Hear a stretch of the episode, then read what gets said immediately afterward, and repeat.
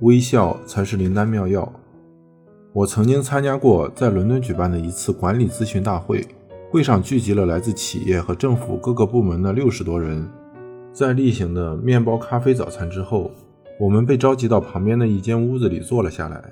屋内的椅子围成一个圈，这样每个人都可以面向房间的中心。我们大概静坐了五分钟之后，每个人都开始寻思来这里到底要干什么。最终，组织者站了起来。说了一些什么“我相信”之类的话，这一举动让在座的人更加不安了，尤其是那几位明显是从英国政府部门溜出来的西装革履的绅士，他们肯定在嘀咕，在明明能为国家做贡献的时候，自己到底来这里干什么？慢慢的，有一两个人开始加入，含含糊糊的说了一些自己的想法，然后有人站起来说。我相信我们所有人都在想，这到底是在干什么。然后，在场所有人突然发出了一阵笑声。从这一刻起，气氛就变得截然不同了。我们成功破冰，从一群陌生人变成了好兄弟，当然也有好姐妹。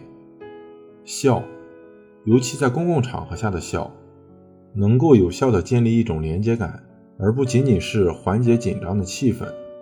如果你去剧院看喜剧，就会发现这一点。笑了一个小时之后，你非常兴奋，感到放松、平和，内心充满宁静。你会毫不犹豫地转向陌生人，热情地跟他们攀谈。在这几分钟的交谈里，你可能会自愿透露出一些个人信息，而在一个多小时前，你是绝对不会想到要透露这些信息的。你将会对陌生人更加慷慨。当马克·范伍格特和同事们在肯德大学里让贝氏分一些自己的钱给搭档时，相比于与那些不认识的人分享，贝氏更倾向于与朋友分享。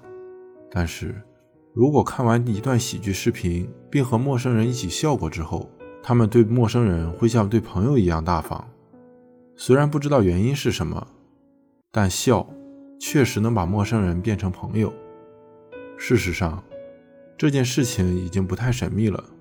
捧腹大笑能非常有效地激发内啡肽的释放，这可能是因为笑的时候，肌肉要非常艰难地实现胸部的起伏。我们将这种痛苦的情况视为释放内啡肽的阈限。当被试在小组里分别看过悲剧和喜剧视频之后，我们测试了被试的痛苦阈限。内啡肽是身体疼痛控制系统的一部分。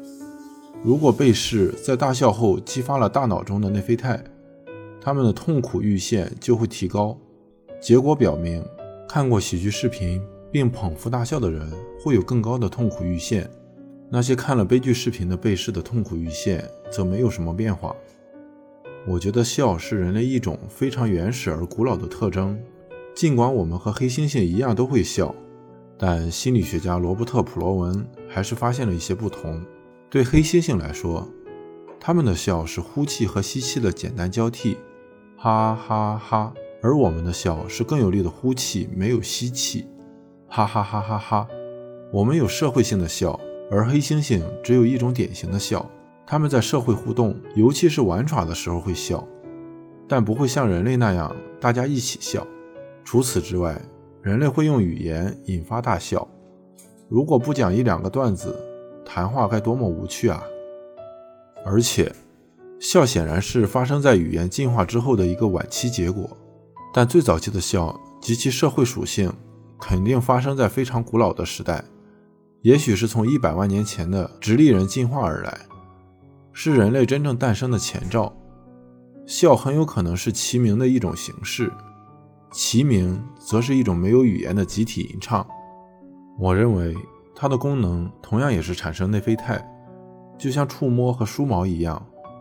我的猜测是，这种社会属性的笑是黑猩猩式笑的进化版本，是我们早期祖先直立人在突破了社交性梳毛的局限之后，为了完善彼此间的亲密纽带而形成的机制。